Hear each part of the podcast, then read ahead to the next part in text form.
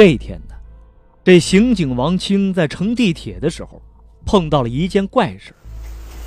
这王清办完了一个案子，这天儿啊已经擦黑了。他进了站台，正在等车。这一个二十岁出头的女孩朝他走了过来。他在王清身边停了片刻，突然问道：“你是警察吗？”这王清看他穿的制服，知道他是地铁站的工作人员，就笑了笑，反问道：“我这身警服，不像真的吗？”这工作人员呢，害羞的一笑。王清看他胸口挂的工作牌姓韩，就问：“小韩嘛，有什么事儿尽管说。”小韩这才聊起了一件不可思议的事儿。就在上个月。这一天早上，这小韩打扫这站台的时候，在这角落里发现了一个手绢这捡起来打开一看，这上面竟然沾染了血迹。他是心中一惊啊，心想：这是谁乱扔的擦伤口的手绢啊？这中午闲着没事呢，他就跟同事啊提起了血手绢的事这没成想啊，这一个同事呢。竟吃惊的表示：“这样的手绢啊，他也捡到过。就是头天晚上，这同事呢，在空无一人的车厢里擦地，就突然发现了这椅子下面有一滩血，这边上还丢着一条手绢那血迹呢还非常新鲜。他当时啊吓了一跳。”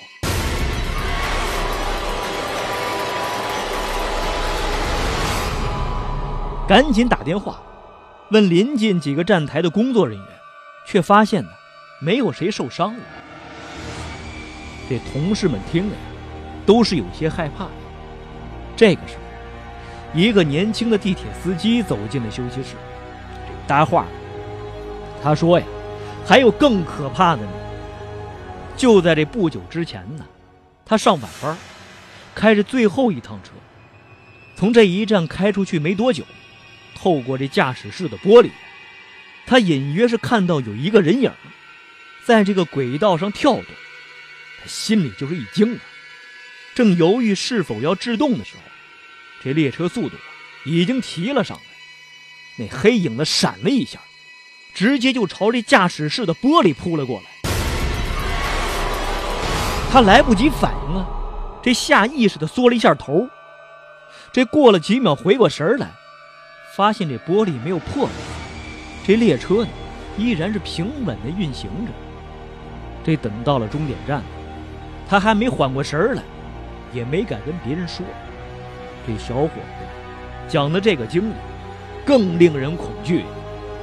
这讲完之后，这一屋子人是鸦雀无声。这小韩呢，更是吓得直往这小伙子身后靠，说再也不敢上这夜班了。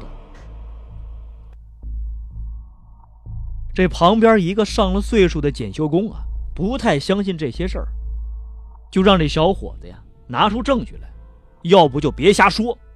这小伙子急了，就发誓啊，自己说的都是真事儿。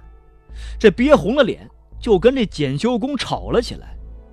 这最后啊，小伙子逼急了，这地铁里就是有邪物，你你不是要证据吗？那个穿红衣服的女人，大伙儿都看见了吧？穿着红裙子，下面看不到脚的那女人。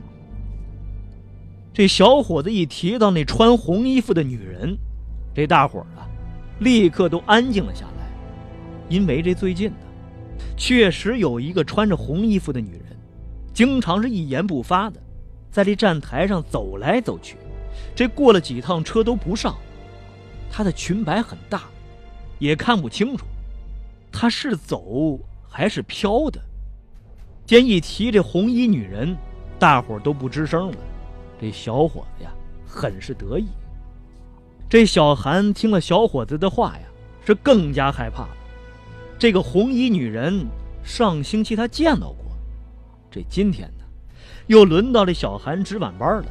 他实在不想再碰到那个恐怖的女人了。也不想再捡到什么血手绢了。这刚才呀，他见这王清啊是一个警察，就突发奇想，想请他帮忙。这小韩呢就问这王清：“你你们警察能管这类事儿吗？能不能捉到他？”这王清啊，听完这小韩的叙述，已经错过三趟车了，他就问这小韩：“那红衣女人一般都什么时候出现呢？”这小韩说呀。这一般是最后几班车出现。这王清说好，这反正自己的事儿啊也办完了，就陪着小韩呢等他出来。这小韩一听啊，就像遇到了救星一样，特意给这王清呢搬来一张软椅，让他坐下。这王清是也不说话，拿过这报纸看了起来，耐心的等待着这神秘的红衣女子出现。可这遗憾的是，直到这最末一班车驶过，也没发现什么红衣女子。看来这个谜底啊，暂时是无法解开了。这第二天下班啊，这王清应约呢，再一次去那站台等候。这几位工作人员呢，热情的给他倒上热茶。这一趟又一趟的列车驶过，这百无聊赖中啊，这王清呢。倚着墙打起了盹儿，这迷迷糊糊中啊，听到了一阵凌乱的脚步声，是由远及近。他立刻睁开了眼，只见那小韩呢，是慌张的跑了过来，这低声说道：“他来了，他来了，他！”来了？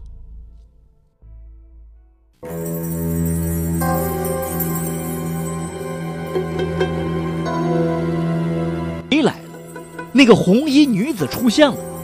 她究竟是人还是鬼呢？她为什么总爱在最末一班车出现呢？这其中有什么隐情呢？接下来会发生什么样的事儿呢？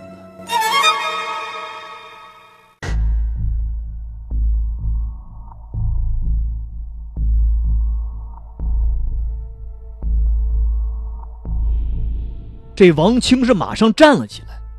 只见一个穿着红色长裙的女人，是面无表情的，这一步一步走到了站台前。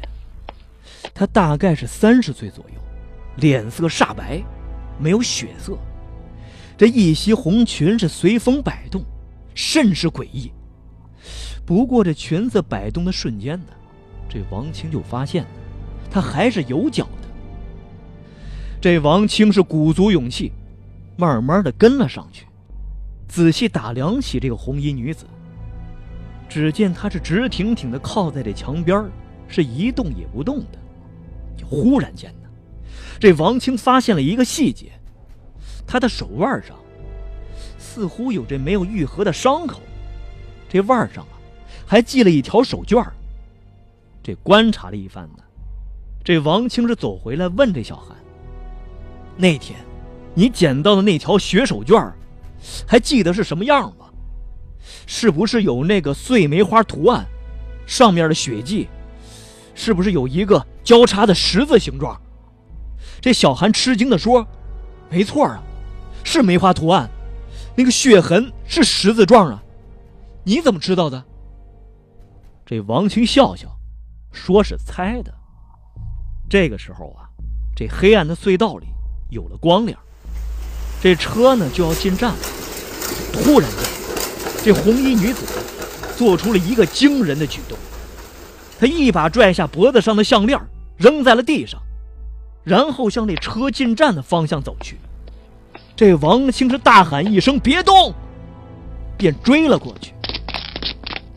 这红衣女子呢，略微迟疑了一下，反而沿着这站台呢，将列车是迎面冲了过来。这王清是一边大喊着“快拦住他”，一边从这原地呀是飞扑过去，在这半空中啊，一把抱住了那个女子，顺势滚倒在了站台上。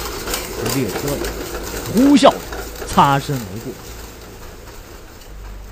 这个时候啊，这站台上是乱套了，这工作人员呢，一起帮这王清把这个红衣女子带进了办公室里。这王清就问他：“为什么要在这地铁内自杀呢？这女子的眼神呢，有些呆滞，语无伦次的反复说着：“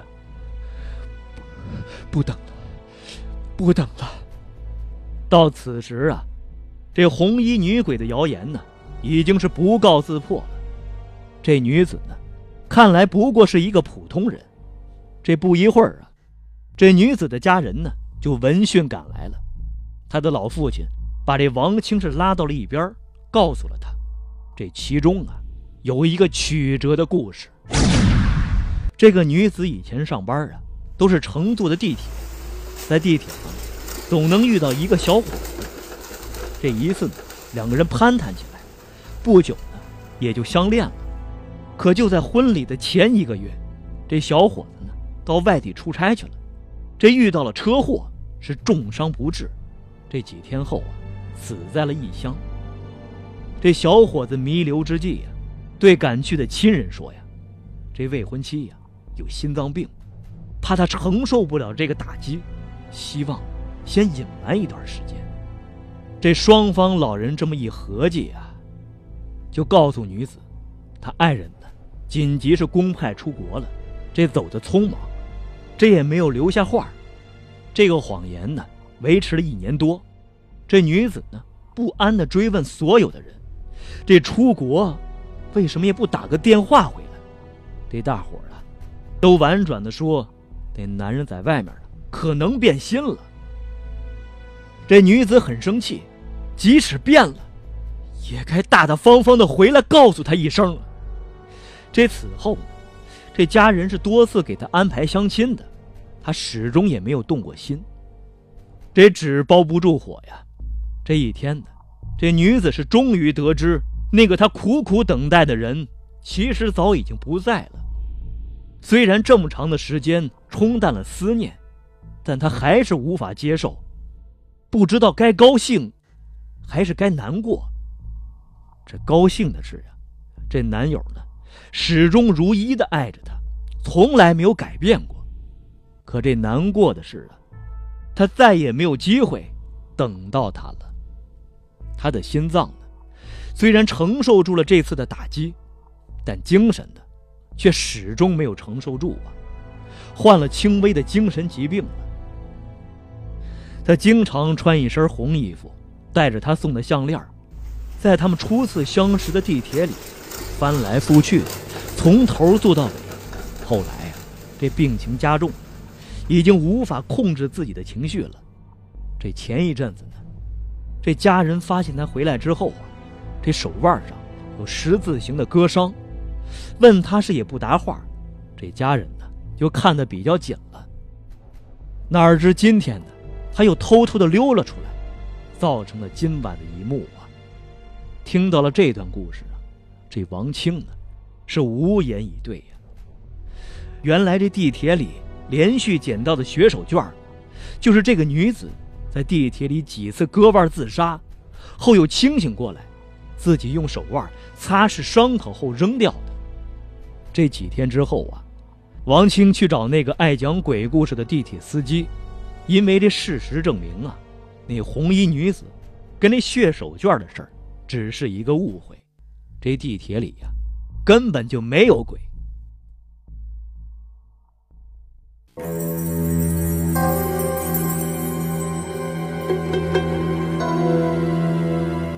那小伙子为什么要编造那些离奇恐怖的故事？他的目的又是什么呢？这其中莫非还有什么隐情？